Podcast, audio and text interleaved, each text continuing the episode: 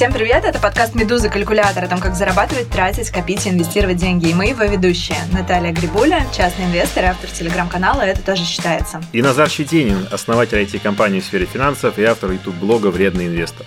Мы с Назаром не первый раз делаем подход к этой теме. Сегодня мы хотим поговорить про спекуляции. Кто слушает нас довольно давно, знает нашу с Назаром позицию. Мы против спекуляций. Мы за только в единственном случае, если вы очень хорошо понимаете, что вы делаете, и отдаете себе отчет, что вы можете потерять деньги и готовы нести эти риски, то, пожалуйста, спекуляции для вас. Для остальных, наверное, мы их не рекомендуем. Но чтобы быть объективными и дать другой стороне высказаться, мы нашли гостя, который опытный трейдер и инвестор с 17-летним стажем торговли. Это Дмитрий Солодин, он сегодня с нами, и мы с ним поговорим о спекуляциях. При этом параллельно на Западе формируется сейчас тренд о том, что спекуляции – это модно. И куча молодых ребят, э, да и не очень, приходят в этот э, бизнес, в этот сектор, себя пробуют. И, конечно, мы хотим осветить это правду, без прикрас, так как это действительно выглядит э, с опытным человеком, который ну, этим долго занимается, чтобы вы подумали 10 раз, и, может быть, эта мода, она ну, не для вас. Но сначала мы хотим поблагодарить нашего генерального спонсора в третьем сезоне. Им, напомню, стал Банк Открытия и две его дочерние компании для частных инвесторов. Это Открытие Брокер и управляющая компания Открытие. А в описании эпизода на сайте Медузы, как всегда, будут ссылки на сервисы и инвестиционные продукты от нашего партнера. В том числе для новичков, которые никак не могут сформировать свой инвестиционный портфель, например, из-за нехватки времени или опыта. И еще маленькое объявление перед тем, как мы начнем разговор с трейдером Дмитрием Солодиным. Сегодня у нас седьмой эпизод третьего сезона, а всего их будет 10. И это значит, что мы движемся к финалу. В последнем выпуске сезона мы, как и в прошлый раз, хотим ответить на ваши вопросы, которые у вас уже наверняка к нам накопились. Поэтому пишите нам письма на почтовый ящик подкаст собакамедуза.io с пометкой в калькулятор. И, возможно, именно на ваш вопрос мы ответим в последнем выпуске. Напомните, что мы не даем персональных финансовых консультаций. Вопросы лучше задавать о рынке ценных бумаг, стратегиях, финансовых операциях и мышлении инвестора. Ну и о любых других нюансах, которые вы, возможно, не до конца поняли, слушая наши выпуски. Такие вопросы мы очень любим и обязательно выберем несколько для нашего финального эпизода. Привет, Дим. Давай начнем с самого главного и для наших слушателей коротко расскажем, кто такой трейдер, а, что такое спекуляции. Трейдер – это человек, который зарабатывает деньги на фондовом рынке. То есть он зарабатывает спекуляциями, то есть он покупает дешево, продает дорого, продает дорого, покупает дешево. И разницу забирает себе. Спекулянт и трейдер – это синонимы, Дим? Скорее всего, синонимы. Просто спекулянтом может быть человек, который спекулирует носками в метро, а трейдер это просто специфический спекулянт, который конкретно спекулирует акциями или там опционами, то есть какими-то финансовыми инструментами в конкретном месте на фондовом рынке. Можно ли жить со спекуляцией? Прям как на работу ходить, знаешь, просыпаться, открывать терминал, торговать, вечером выключать и за это жить и больше нигде не зарабатывать денег. Как ты думаешь? А на самом деле здесь не все так просто, потому что в целом все успешные трейдеры – это ошибка выжившего. То есть, по большому счету, количество убыточных и несчастных трейдеров в разы превышают те, которые преуспели. Но преуспевшие тоже есть. Это миф, что их вообще нет. Я живу в Андоре. Как вы понимаете, Андор – это страна с низкой налоговой базой, и сюда как раз стекаются эти ошибки выжившего. Из Дании, из Швеции, из США очень много. Французы, испанцы, австралийцы. То есть я их вижу каждый день. И многие из них имеют счета там от миллиона долларов. И, соответственно, доход соответствующий. Да? Это стабильные на протяжении многих лет трейдеры. То есть это возможно. А, это возможно. Б, просто ли это? Нет. Это не просто. И даже вот мой путь, если взять, я как трейдер с 2012 года, вот у меня вообще не было ни одного убыточного месяца даже. Но потом был факап в 2015 году. То есть я к чему? Нестабильная работа этот трейдинг. Что касается, можно ли с этого жить? Конечно, с этого можно жить, если это освоить. Но я бы не советовал в инвестициях количество людей успешных намного больше, намного больше, чем в трейдинге. Трейдинг это реально единица. Я их знаю, кстати, многих, и, наверное, может быть, это единственные люди, которые есть. Вообще, я вот, вот у вас слушатели, я так понимаю, в основном не подготовлены, и это как раз хороший могу совет дать. Ребята, в финансовом мире люди приходят уже с заработанными деньгами. То есть э, нужно приходить с деньгами, которые уже где-то заработал, и их инвестировать. То есть, чтобы их не потерять, чтобы инфляция их не села. А вот истории, когда люди заработали капитал с нуля на рынке, это вот реальные единицы. Дима, я тебе честно скажу, как это слышится. Смотри, ты говоришь, ребята, будьте благоразумны, заработайте деньги на работе соберите подушку там безопасности или еще что-то, инвестируйте, а я пока поживу в Андоре вместе с швейцарцами, датчанами и другими, где низкая налоговая база, мы здесь ошибка выжившего. Конечно, когда ты смотришь на то, как особенно публичные люди с одной стороны, говорят, типа, будьте благоразумны, а с другой стороны, значит, я живу полностью за это дело и за рубежом при том, ты знаешь, все-таки люди запомнят именно вторую часть, что нужно пробовать. Вот как-то мы можем с тобой, раз уж ты действительно поднял эту тему, что советуешь людям инвестировать, как-то, что ли, более явно это рассказать, может быть, на каком-то живом примере, как-то настоять на том, что ошибка выжившего – это кроме того, что один человек, живущий в Андоре, это 99 людей, кто работает в Макдональдсе. Я бы, да, сказал, что пропорция будет намного больше. На одного успешного трейдера будет, наверное, десятки тысяч работающих в Макдональдсе. Это примерно такая вот пропорция. На самом деле, это штучный товар. Я не хвалюсь. На самом деле, я предупреждаю, что это так. Я говорю так, как есть. Мое наблюдение показывает, что люди, достигшие определенного финансового результата, они все переходят в инвесторы. Мне повезло, я заработал на рынке капитал, и ну, сейчас я пытаюсь быть инвестором. Я ухожу в инвестиционной гавани в более среднесрочный, долгосрочный трейдинг, окей. Но это не дейтрейдинг, не как вы сказали, что там каждый день ходишь на работу. Потому что это очень тяжелая работа. Особенно на больших сайзах, когда, ну, условно говоря, ты вошел в позицию 5 минут назад и уже торчишь Геленваген. Ну как тут вот э, спокойно с этим сидеть? У тебя психика расшатается в любом случае. А я с этим столкнулся, когда э, в свое время управлял чужими деньгами, и у меня сайз под управлением вырос в несколько раз, вот единоразово. И когда я э, начал работать, я понял, что я не могу своей стратегии работать с этим размером. Ну, просто не получается. У меня там руки трясутся, и вообще все очень плохо. Вот. И, соответственно, мне пришлось менять стратегии. И стратегии стали более консервативными, более такими длинными. И я так думаю, что вот те фонды, которые инвестируют миллиарды долларов, они инвесторы не потому, что не могут, например, себе позволить там, торговать внутри дня, наверняка могут, но в том числе из-за размера, потому что с таким размером рисковать вот так постоянно фиксировать убытки, потому что работа трейдера – это фиксирование убытков, то есть человек умеет фиксировать убытки. Я вам скажу, что у моей статистики личной, именно трейдинговой, больше 50% сделок убыточные. Соответственно, если ты не умеешь убыточные сделки фиксировать, то ты не сможешь в трейдинге, а это тяжело морально, особенно когда большой сайз. Люди не выдерживают именно психологически психологического момента. А вот есть какая-то официальная статистика? Мне попадалось на глаза что-то вроде того, что больше 95% трейдеров терпят убытки на самом деле на фондовом рынке. На самом деле эта статистика неверная. Я имел э, возможность увидеть статистику от Interactive Brokers. У них есть официальная статистика. Правда, по CFD то есть это контракты на разницу. Но это на самом деле самый спекулятивный э, инструмент, который еще больше отражает, должен отражать эту разницу. По этой статистике 62% трейдеров убыточные, остальные прибыльные или нулевые. Там не показывает, какой объем с них супер успешных, но подозреваю, что супер успешных, наверное, процентов 10, остальные барахтаются где-то в нулях, но 62% убыточные. Это официальная статистика Interactive Brokers. Мне одному кажется, что есть какая-то параллель с казино или нет? А кто сказал, что казино это не то место, где можно зарабатывать деньги? Есть профессиональные игроки, которые ездят по разным странам, э, играют в казино и выигрывают. Но это тоже ошибка выжившего. Сколько людей профессиональные могут выигрывать в казино или там в покер? Их единицы. Дима, давай поговорим про тебя. Расскажи, пожалуйста, про свой опыт вообще в трейдинге. Сколько лет ты занимаешься только трейдингом и ничем другим? И как ты вообще к этому пришел, с чего все началось? 17 лет назад я пришел в трейдинг. По-моему, это был третий курс. Вот я такая классическая ошибка выжившего. У меня даже никогда не было трудовой книжки. То есть я вообще никогда нигде не работал. Хотя очень хорошо закончил университет. У меня красный диплом, юридический факультет государственный. То есть я юрист.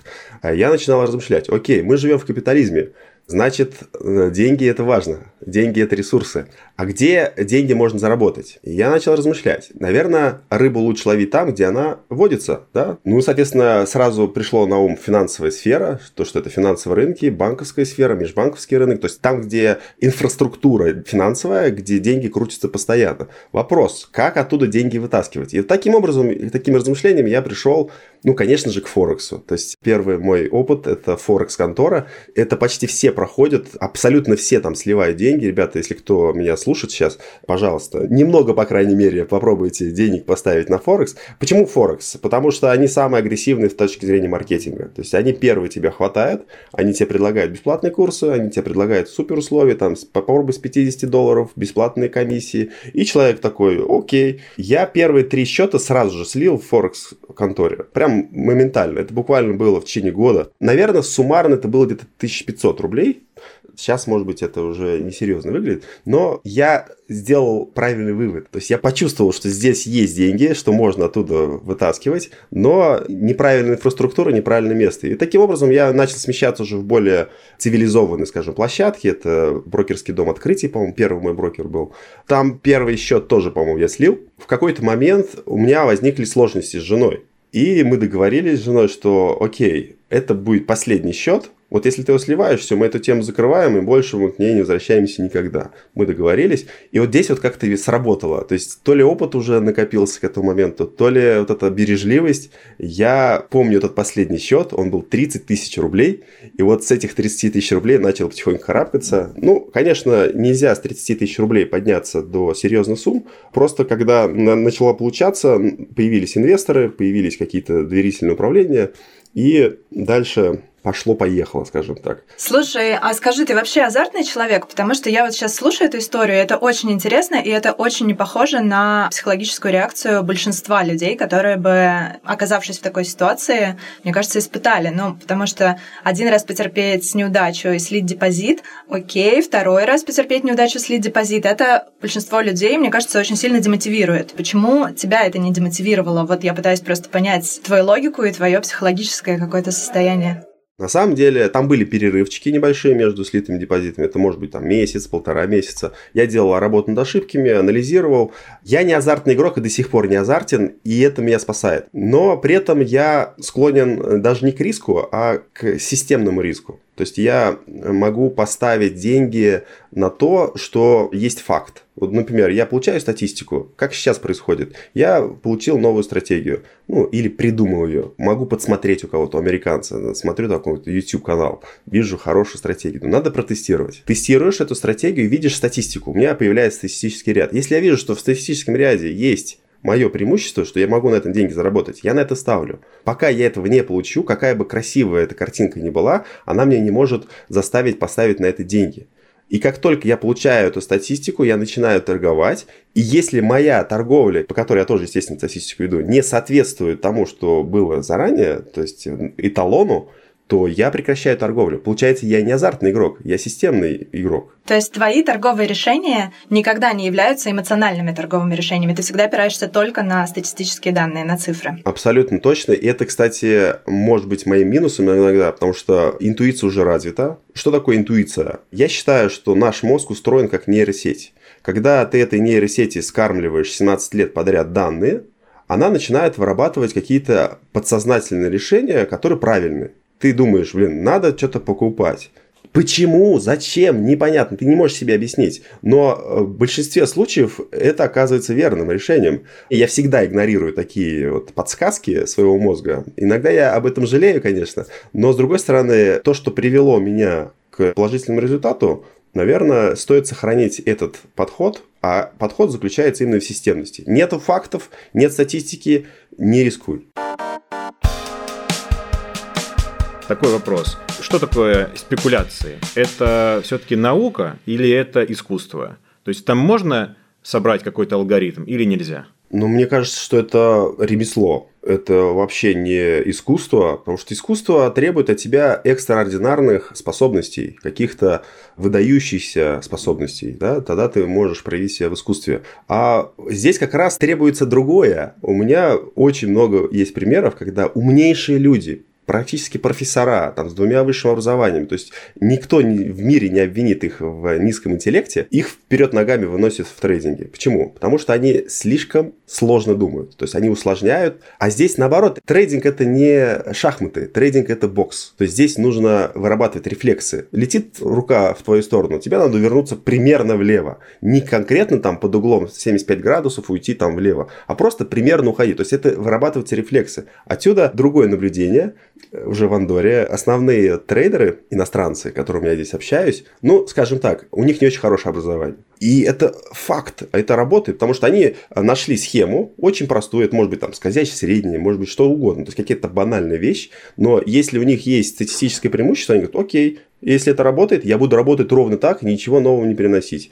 И у них это получается. Умный человек будет по-другому мыслить. Он думает, так, если это работает, значит, оно может работать лучше. И он усложняет настолько, что система перестает работать. Слишком много триггеров, слишком много переменных в этой формуле. И в итоге оказывается, что он не зарабатывает. Хорошо, услышал. Ну тогда вот добивая этот вопрос, связанный с цифрой, тем более, если это простые паттерны, то почему тогда просто не натренировать уже обычную нейросеть? Почему не сделать каких-то роботов, которые будут эти паттерны находить э, и из них извлекать прибыли? И в итоге, насколько стратегически вообще спекуляции, там, не знаю, на отрезке 10 плюс лет возможны? Может быть, как это сейчас э, иногда пишут в интернетах, роботы отнимают нашу работу. Вот э, веришь ли ты в это здесь? И почему, если все просто, все про цифры, все про нейросеть. Еще мы не видим таких роботов, которые продаются за миллиарды долларов, например. Или, может, они есть, а я не знаю. В общем, какое твое отношение к этому? Да, Назар, ты просто не знаешь. Официальная статистика говорит, что около 92% объема на Нью-Йоркской бирже проходит при помощи алгоритмов.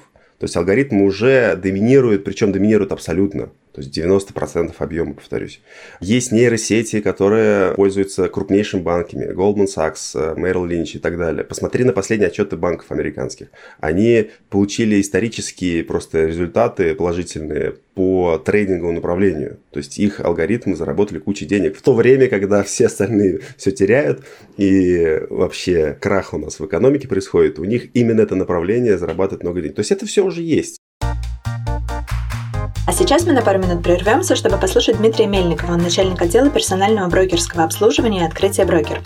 Дмитрий чуть подробнее расскажет, чем спекуляция на бирже опасна для новичков, а также на что им стоит обратить особое внимание при выборе своей стратегии. Вообще, начинающим инвесторам я бы советовал воздержаться от любых агрессивных стратегий и не только от трейдерства. Сначала стоит разобраться, как работает рынок, какие компании на нем есть, как они зарабатывают и насколько они могут быть перспективными – Оцените все. Почитайте специализированную литературу и тексты в хороших интернет-источниках. И лишь затем принимайте решение, которое будет хорошо взвешенным, а не импульсивным. Начинать инвестировать в расчете на быстрые легкие деньги тоже не стоит, ведь э, большая доходность всегда неразрывно связана с высокими рисками. Когда выберете продукт, определитесь с суммой, сколько вы готовы выделить, и только потом покупайте. Но если все-таки вы послушали этот выпуск калькулятора и твердо решили стать трейдером, и вы, это важная оговорка, в себе уверены, помните про контроль рисков. Только четкое соблюдение лимитов и риск параметров на сделку позволит успеху или неудаче не вывести трейдера из душевного равновесия и оставаться хладнокровным в принятии решений – а по сегодняшнему разговору с Дмитрием Солодиным очень хорошо видно, как важно оставаться хладнокровным, насколько это необходимое для трейдера качество. Еще одна из основных задач каждого трейдера, тем более очень агрессивного, заключается в проработке торговой стратегии. То есть, э, когда и в какие инструменты заходить, какие объемы на сделку из портфеля можно выделить, инвестиционный горизонт позиции, ну и главное, где фиксировать эту позицию, то есть прибыль или убыток. Но в любом случае, повторю, Совсем новичкам начинать с высоких рисков точно не стоит. В противном случае первое впечатление о рынке или бирже может быть сильно испорчено. Смотрите, как это работает. Вы не понимаете, как вся эта система действует, по каким законам, вы не чувствуете рисков, не понимаете стратегий, зато у вас много ожиданий и мечты о богатстве, которые вы сейчас заработаете. И вы совершаете ошибки, проводите откровенно глупые сделки, терпите убытки, потом пытаетесь отбить убытки любой ценой. А это приводит к еще большим убыткам, наращиванию рисков в портфеле, полному несоблюдению первоначальной торговой стратегии, нарушению риска лимита на сделку, высокой волатильности портфеля – нервам. Как результат – полный провал. И после такого опыта на бирже возвращаться уже не хочется, и вы лишаете себя по-настоящему эффективного инструмента сохранения и приумножения капитала. Кстати, один из последних выпусков калькулятора, об этом э, герой еще в школе начал, с трейдерства, прогорел и потом несколько лет даже не хотел думать об инвестициях. Но потом вернулся, все сделал правильно и очень доволен. Поэтому вникать нужно понемногу, вдумчиво и аккуратно. Теперь пару слов о том, что может помочь. Сейчас при каждом крупном брокере есть собственный учебный центр, который поможет не совершить всех перечисленных ошибок, начать работать на бирже правильно, составить инвестиционную стратегию, исходя из своих целей и задач. На нашем сайте дистанционного обучения www.opentrainer.ru много обучающих видеокурсов, сервисов, вебинаров с экспертами и другой полезной информацией, которая поможет прокачать навыки инвестирования – у OpenTrainer есть свое одноименное приложение, в котором вы найдете в том числе бесплатные курсы. Их можно скачать на телефоны и смотреть даже там, где нет интернета. Или учиться прямо в приложении в свободное время, например, в обеденный перерыв на работе. Бывает, что времени на обучение и опыта не хватает, но уже хочется начать инвестировать. Тогда можно попробовать готовые идеи, коробочные продукты у открытия брокера – Например, можно обратить внимание на наши краткосрочные структурные продукты. У них низкий порог входа, но при этом потенциальный доход выше, чем у депозита. Все сделки можно совершать прямо через приложение, оно так и называется «Открытие брокер». А еще там есть подробный финансовый отчет по вашему портфелю, который помогает проанализировать собственную стратегию и скорректировать ее, если это необходимо. Дима, давай мы расскажем нашим слушателям, что вообще такое технический анализ, зачем он нужен трейдерам и как он помогает принимать торговые решения. Технический анализ – это анализ цен. То есть, по сути, э, есть такая теория, она возникла в 20 веке, и теория гласит, что все, что мы знаем об инструменте, все, что происходит на рынке, все заложено в цене. Все слухи, все факты, и даже инсайдерские сделки. Это прикольная стратегия использовать именно технический анализ цены, потому что действительно те новости, те факты, которые мы получаем вот именно в ритейле, да, то есть мы, как обычные люди, не инсайдеры какие-то, не небожители где-то там на Уолл-стрит, а обычные люди, мы получаем с большой задержкой. То есть мы последние, кто получаем эти новости. И, естественно, уже все отыграно, все в цене уже заложено. А если мы будем ориентироваться на цену, мы можем стартовать свои покупки или продажи вместе с инсайдерами. Если мы увидим признаки инсайдерских каких-то сделок, то есть мы эту информацию еще не знаем, мы не понимаем, почему она сейчас начинает расти или падать, но мы реагируем на ту деятельность, которую ведут игроки, и, соответственно, встаем вместе с ними. Потом и выясняется, почему это происходило. Но ты уже в позиции, ты уже зарабатываешь деньги. В этом плане этот способ более эффективен, ну и, и более простой. То есть он упрощает сильно деятельность, потому что ну, это достаточно освоенная штука, очень много книг написано по техническому анализу. Единственное, что я хочу предупредить, технический анализ в отрыве от фундаментального анализа, он не очень эффективен все равно. Технический анализ это скорее про то, как движется цена. Он не про то, почему она должна двигаться туда или сюда, или куда она пойдет. Она скорее про то, как она движется, то есть, какой у него динамика, какая у него скорость, э, ускорение и прочее.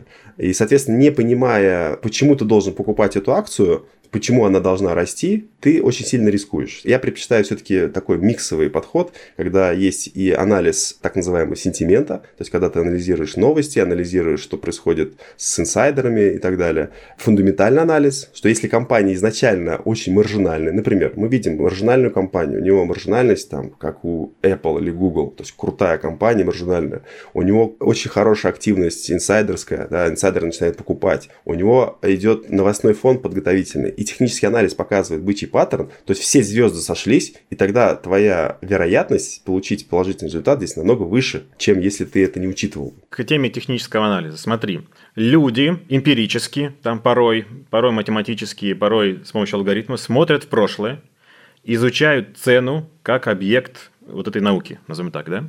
При этом же, вот ты можешь посетить любой сайт любой инвестиционной компании – всегда внизу меленьким шрифтом написано, ну, что-то там, разная редакция, но смысл примерно следующий. История, значит, не гарантирует вам доходов в будущем. Историческая доходность, да, не гарантирует доходность будущего. Есть даже специальный документ, декларация о рисках, там, и там все обязательно это все указано.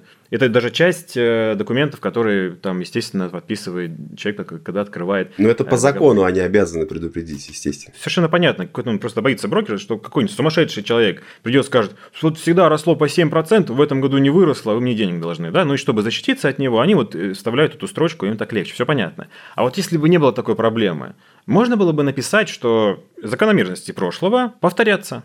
Почему? Потому что, как мне кажется, что как раз в этом-то сама как бы философия, что ли, технического анализа. Я ищу в прошлом достаточно устойчивые закономерности и делаю гипотезу, что они воспроизведутся именно так, как я себе их нашел, да? И тут же как бы есть какое-то противоречие вот в этом дисклеймере, и я пытаюсь понять, все-таки история, она повторяется или нет? История, она повторяется, я объясню почему. Не меняется состав игроков. То есть, если мы возьмем такое бессознательное общественное массу людей, да, это такая толпа, психология толпы, она не меняется. Она не меняется, наверное, последние 10 тысяч лет. Если мы говорим про профессиональных игроков, это маркетмейкеры и так далее, брокеры те же, они вообще не меняются. То есть у них также психология осталась. Соответственно, эти паттерны возникают в том числе и поэтому. То есть если в той ситуации люди повели себя так, и маркетмейкер себя повел так, ну, значит, и в будущем это будет так же. Есть даже прикольная вещь. На Нью-Йоркской бирже маркетмейкер назначается под каждую бумагу. То есть, условно говоря, на каждой крупной бумаге есть свой специалист. Она называют не маркетмейкер, а специалист. Вот. И есть люди, которые могут торговать, например, только Apple или только Google. Потому что они изучили повадки этого специалиста и научились с ним работать. То есть они знают, что это один и тот же человек, он уже там 10 лет специалист по этой бумаге, и он будет действовать всегда так. Технический анализ, в принципе, про это. Но я хочу еще очень важную вещь сказать, которую многие не понимают, что в техническом анализе самое важное. По большому счету, цена – это очень простая штука, это линейная функция. То есть э, цена может двигаться только вверх, вниз и в бок. У него нет других вариантов. То есть это можно разложить как на математическую формулу. И исходя из этого, многие применяют понятия, которые мы применяем в обычной жизни. Ну, например, есть скорость, есть ускорение, есть инерция. То есть, если объект разогнался, если ваш автомобиль разогнался до скорости 50 км в час, он не может врубиться или там сразу развернуться. Периодически это случается на рынке, цена резко разворачивается. Но в большинстве случаев есть инерция. И когда мы понимаем, что цена будет разворачиваться, когда есть обратное ускорение. Да? То есть скорость остается, например, восходящая, а ускорение уже нисходящее. То есть идет торможение. То есть, по сути, те принципы, которые описаны в физике, успешно применяю в техническом анализе в том числе рынку выгодно, чтобы большое количество людей, трейдеров, совершали спекуляции. Рынок нас к этому подталкивает, потому что всем крупным игрокам и участникам рынка это выгодно, они на этом зарабатывают. И у меня вопрос э, скорее этического толка, потому что, смотрите, брокерам это выгодно, он зарабатывает на комиссии, он постоянно стремится упрощать интерфейсы свои и делает их настолько элементарными, что у кучи специальных приложений и так далее, они понятны школьнику, они понятны домохозяйке, они понятны человеку без образования, они выглядят, в принципе, настолько просто, чтобы выставить ордер, это все равно, что сделать ставку в онлайн-казино, там же самом, у тебя просто две кнопки буквально, да, ну я сейчас упрощаю, но в целом как бы выглядит все элементарно. Это приводит к тому, что огромное количество неквалифицированных квалифицированных инвесторов, очень юных людей, которые плохо понимают, что они делают, которые плохо понимают инструменты фондового рынка, да, влезают вот э, на слуху последние полгода очень много печальных историй про то, как трейдеры в очень юном возрасте, плохо понимая инструменты, которые они используют на фондовом рынке, торгуют с плечом, используют инструменты, которые они не понимают. Они теряют очень много денег, или им кажется, что они теряют очень много денег, потому что они не понимают это в силу ну, какого-то технического да, там гэпа, когда у них отображается какой-то это фактически убыток. Были случаи, когда люди кончали жизнь самоубийством, и вот что вы думаете? Мне кажется, эта этическая дилемма, она становится ну, как бы настолько очевидной, что игнорировать ее нельзя. С одной стороны, нас все толкают к спекуляциям, а с другой стороны, никто из брокеров пока не стремится четко очень разжевывать и нести какую-то ответственность за вот происходящее. Как вы думаете, должно ли как-то поменяться законодательство в связи с этим, и должны ли неквалифицированные инвесторы быть более защищенными на рынке? Ну, мы должны разобраться сначала в том, виноваты ли брокеры в этой ситуации. Я считаю, что нет. Брокеры такая универсальная площадка. К нему приходят люди с миллионом долларов, такие профессиональные ребята, которые хотят купить акции Apple на 10 лет вперед пожалуйста, да, они зарабатывают. Бывают люди, которые тащат последние деньги, взятые у бабушки, и проигрывают в этот же день на каких-то опционах или фьючерсах. Нельзя перекладывать э, с больной головы на здоровую. Это задача Центрального банка контролировать эту ситуацию. Я здесь немножко слукавил, потому что брокеры все-таки осознают, что они делают. Они это делают для того, чтобы повысить свою доходность, поэтому они делают популярные программы, популярные терминалы, популярные продукты, тарифы. Конечно, это привлекательно для молодых молодежи очень просто, ты нажал, воткнул. Но, с другой стороны, если крупные брокеры не будут бороться за эту аудиторию, эта аудитория уйдет в какие-то серые воды. То есть, это Форекс-конторы, какие-то там бинарные опционы, вот это все. Там совсем вообще нет шансов на выживание. Здесь хотя бы э, есть регуляция и какие-то лицензии и так далее. То есть, здесь скорее все-таки это должно решаться на уровне государства. Ну и, естественно, государство тоже реагирует. Центральный банк постоянно вносит какие-то новые инициативы. Например, вот последняя инициатива, что людей разделяют на квалифицированных и неквалифицированных. Наверное, это верно, но как это будет реализовано, тоже пока непонятно. Скорее всего, пострадают квалифицированные трейдеры, которые не имеют возможности соответствовать новому статусу. То есть здесь, скорее всего, будет такая проблема. Потому что неквалифицированные, если они не получают то, что хотят, они опять же таки пойдут в Форекс-контору и спустят там на этих CFD или еще где-то все свои деньги. Дима, можем поговорить про типичный рабочий день спекулянта? Вот как это было устроено в годы, когда ты был на пике, наверное, и максимальное количество сделок в день совершал? Расскажи, пожалуйста, как выглядел твой типичный рабочий день, сколько сделок ты совершал, когда ты садился, когда ты вставал и заканчивал. Может быть, расскажи еще про то, как ты фиксируешь сделки. Наверняка ты ведешь какой-то учет, то есть у тебя есть стратегия, ты всегда знаешь, где у тебя точка входа, где выхода, как ты это определяешь вообще. Я хочу сразу пояснить аудитории, что я не дейтрейдер. И дейтрейдером профессиональным никогда не был. Поэтому мой э, распорядок, он отличается от классического дейтрейдера. У меня был период, когда я занимался дейтрейдингом, это было примерно 6-7 месяцев. Я торговал одну и ту же схему, я брал 50 треугольников, Честно говоря, был очень хороший результат, ни одного убыточного дня не было, потому что э, распределение положительное, а так как количество сделок в день было большое, у меня в среднем, хоть с небольшим плюсом, но оно выходило. Но я закончил эту деятельность, потому что это просто галера, реально. Прости, пожалуйста, можешь объяснить подробно, чтобы бабушка поняла, что такое 50 треугольников, в чем заключалась эта стратегия? Треугольники – это фигура технического анализа, которая, в отличие от всех остальных фигур, ну, есть еще другие, конечно, фигуры похожего типа, но вот треугольник отличается тем, что у него искусственное происхождение. То есть, значит, есть маркетмейкер, который специально создает эту фигуру, и мы понимаем, куда она выйдет. Соответственно, у нас повышается наше математическое ожидание. В целом, цена двигается хаотично. Да, есть направление, потому что направление создается дисбалансом между спросом и предложением. Но вот это направление, например, импульс вылетает, и там она немножко хаотично двигается. А вот в треугольнике хаоса нет. В треугольнике есть четкое сдерживание цены в определенных рамках, и, как правило, эти рамки даже там пункт в пункт отыгрываются, то есть очень четкие границы имеет. Соответственно, увидев треугольник, мы можем поставить на это деньги, потому что это факты, это есть статистика на это. Ну и, соответственно, я выбирал таких вот 50 треугольников и работал это была колоссальная нагрузка, потому что, чтобы найти эти треугольники, ресерч мой занимал где-то по 4-5 часов до торгов. И во время торгов мне еще выходило где-то по полтора часа, чтобы выставить только заявки на эти фигуры. После того, как я выставлял заявки, а американские брокеры позволяют делать это очень технологично, то есть там есть э, так называемые OCO brackets, то есть это связанные заявки, где ты можешь поставить и take profit, и stop loss, и, соответственно, они друг от друга зависят, если один исполняется, другой снимается. То есть такая полуавтоматическая торговля. Вот выставляю такие заявки и закрываю терминал. Дальше я не знаю, что происходит, потому что смотреть на это невозможно. Дальше смотришь результат в конце дня. Это похоже на стратегию паука. Знаете, паук сплел паутинку, отошел в угол, и ждет, пока там муха залетит. Залетит, не залетит. Вот здесь то же самое. Но залетало, но это очень большая нагрузка.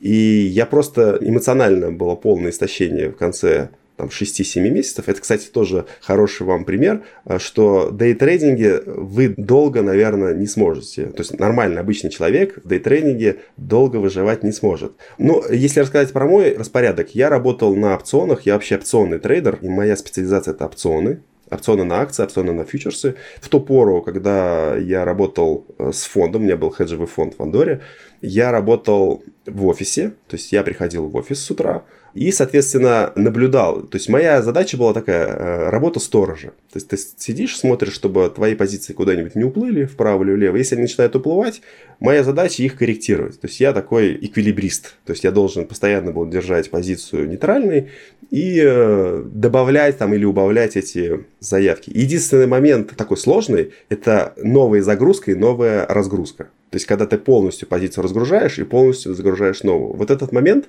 это был очень интересный случай. То есть, я закрывал офис, снимал ботинки, включал музыку на всю громкость и просто в 7-4 часов у меня был такой дзен. Ты стоял в стакане, двигал их. То есть у меня очень большие позиции были, по 20-25 ног. То есть очень сложная вещь была. Это надо было все учитывать. У меня была куча программ. В общем, это такой опыт, который не похож на другие опыты. Сейчас у меня совершенно стандартный э, режим. Я больше среднесрочный трейдер. То есть у меня несколько сделок в месяц. И распорядок мой свободный график. То есть я могу встать в 9, могу встать в 11, могу там сходить кофе попить. Как правило, у меня есть раз в неделю ресерч, где-то 2 часа у меня занимает. Вот. И этого ресерча, как правило, хватает на всю неделю. Потом я в течение всей недели пользуюсь всеми бумагами, которые отобрал, и, соответственно, слежу за ними. Если пришло время, совершаю сделки. Сама сделка занимает, ну, не знаю, полторы минуты. Дальше я не смотрю, что происходит с этой сделкой. Я закрываю терминал, потому что мне неинтересно. Я знаю, что я буду держать несколько дней. Соответственно, какая разница, что вот сейчас в моменте с ней произойдет. Сколько бумаг или сколько десятков бумаг ты отбираешь во время ресерча? У меня стандартный подход. Я стараюсь, чтобы у меня в итоге из ресерча вышло 50 бумаг. То есть э, начинается это все там 200, 250, потом я начинаю отбрасывать ненужное, и в итоге остается 50. Вот с 50 бумагами я начинаю работать в течение недели, мне их хватает. Естественно, вот вы упомянули то, что я учитываю свои сделки. Да, я учитываю в обычном Excel, то есть если у меня есть лимиты на риск, я ищу из этого списка нужную ситуацию просто вхожу, даже не думая, нужно мне это, не нужно. Есть паттерн, увидел, нажал на кнопку. Как я сказал, это немножко похоже на бокс. То есть не надо рефлексировать здесь. Потому что я понимаю, что в целом в трейдинге все равно мы находимся в ситуации 50 на 50. То есть это немножко случайный процесс. Твоя стратегия и твой подход как-то менялись во время эпидемии коронавируса? Ну, в коронавирус э, вот этот период был самым прибыльным в моей истории, честно говоря. Потому что делать нечего, ты сидишь дома, у тебя много времени, ты просто интенсивность работы увеличивается, и все. Периодичность и частота сделок, она тоже не менялась? То есть примерно ты все делал как обычно? У меня все пляшет от рисков. То есть, если у меня есть лимит на риск, то есть есть Допустим, у меня 10 ячеек риска по 1% от депозита. Допустим, я все 10 ячеек задействовал, то есть у меня 10 позиций открыто. Если у меня 10 позиций открыты новых лимитов на риск нет, я просто вообще не делаю ресерч и вообще не подхожу к терминалу. Какой смысл? Потому что мне нечем рисковать. Как только у меня высвобождаются деньги, допустим, у меня две позиции закрылись, одна с убытком, другая с прибылью. У меня высвободилось две ячейки риска, значит, я могу две позиции туда загрузить. Тогда мне нужен уже ресерч и все остальное. А иногда я могу две недели сидеть и ни одной позиции не загрузить. Я правильно поняла, что лимит на риск – это 10% от депозита? вне зависимости от количества сделок? У меня да, но это никто не знает, как правильно. То есть э, это у каждого сам решает. У меня это так. После сегодняшнего эпизода может появиться человек, допускаю это, что он почувствует себя вот тем пиратом, который попробует, и вдруг окажется тем самым выжившим новым. Да, вот э, место Дима освобождается, он переходит к нам в стан инвесторов, его место вакантно. И вот он захочет подраться с рынком. Ты можешь дать какой-то совет, как организовать учебу, кого слушать, а кого лучше не слушать. В общем, какой-то первый такой посыл этому отважному человеку, который идет в последний путь. В первую очередь надо обратить внимание на инфраструктуру. То есть, куда вы несете деньги. Не надо начинать с Форекс контор, с каких-то бинарных опционов, вот это всего. То есть просто проресерчите, что такое легальный трейдинг чтобы брокер был надежный. Ну, в России это очень просто. Это может быть там Тиньков, это может быть там Сбербанк, что угодно, да, то есть там все мы их знаем. Начните с этого. Второе, определитесь с инструментом. Потому что для того, чтобы торговать одним инструментом, нужна одна сумма, для того, чтобы торговать другим инструментом, нужна другая сумма. Определитесь. И по сумме, самое важное, начните с маленьких денег. Вы, скорее всего, не сможете торговать прибыльно с большими деньгами для вас. Вы не сможете расслабиться, у вас э, не будет спокойного состояния. Потому что если вы будете волноваться, а если деньги для вас серьезные, вы будете волноваться, то ничего и не получится, собственно говоря.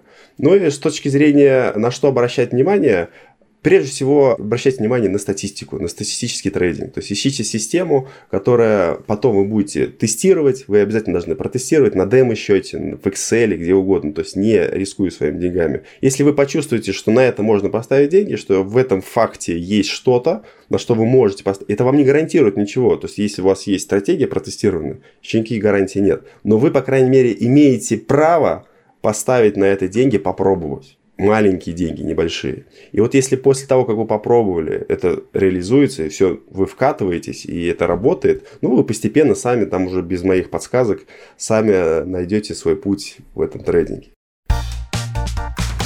На этом все. Ставьте нам лайки, оставляйте отзывы там, где вы нас слушаете, а также пишите письма с вопросами и пожеланиями на подкаст собака meduza.io с пометкой в калькулятор. Услышимся ровно через неделю, а пока можно послушать и другие подкасты «Медузы». Например, новый экспресс-подкаст про сериалы, он называется «С чего бы посмотреть», или ежедневный подкаст «Что случилось?» о новостях, которые еще долго останутся важными.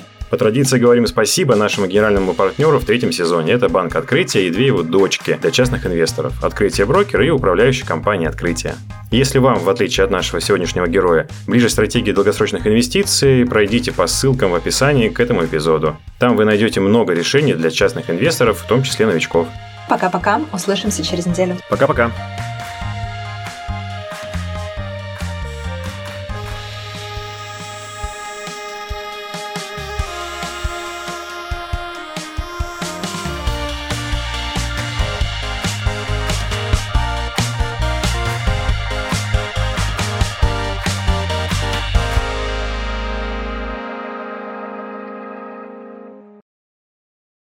АО «Открытие брокер». Лицензия профессионального участника рынка ценных бумаг на осуществление брокерской деятельности номер 045 06 097 1040, выданная в КЦБ России 28 июня 2002 года без ограничения срока действия. Подробнее о каждом финансовом решении вы можете узнать на сайте АО «Открытие брокера» opendefisbroker.ru или по телефону 8 800 599 66. Представленная информация не является индивидуальной инвестиционной рекомендацией ни при каких условиях, в том числе при внешнем совпадении ее содержания с требованиями нормативно-правовых актов, предъявляемых к индивидуальной инвестиционной рекомендации. Любое сходство представленной информации с индивидуальной инвестиционной рекомендацией является случайным. Какие-либо из указанных финансовых финансовых инструментов или операций могут не соответствовать вашему инвестиционному профилю. ООО УК «Открытие» лицензия номер 21 301 3048 от 11 апреля 2001 года на осуществление деятельности по управлению инвестиционными фондами, паевыми инвестиционными фондами и негосударственными пенсионными фондами, выданная в КЦБ России без ограничения срока действия. Лицензия профессионального участника рынка ценных бумаг номер 045 07524 001 30 23 марта 2004 года на осуществление деятельности по управлению ценными бумагами, выданная в КЦБ России без ограничения срока действия. Стоимость инвестиционных паев может увеличиваться и уменьшаться, государство не гарантирует доходность инвестиций в ПИФ. Взимание надбавок, скидок уменьшит доходность инвестиций в инвестиционные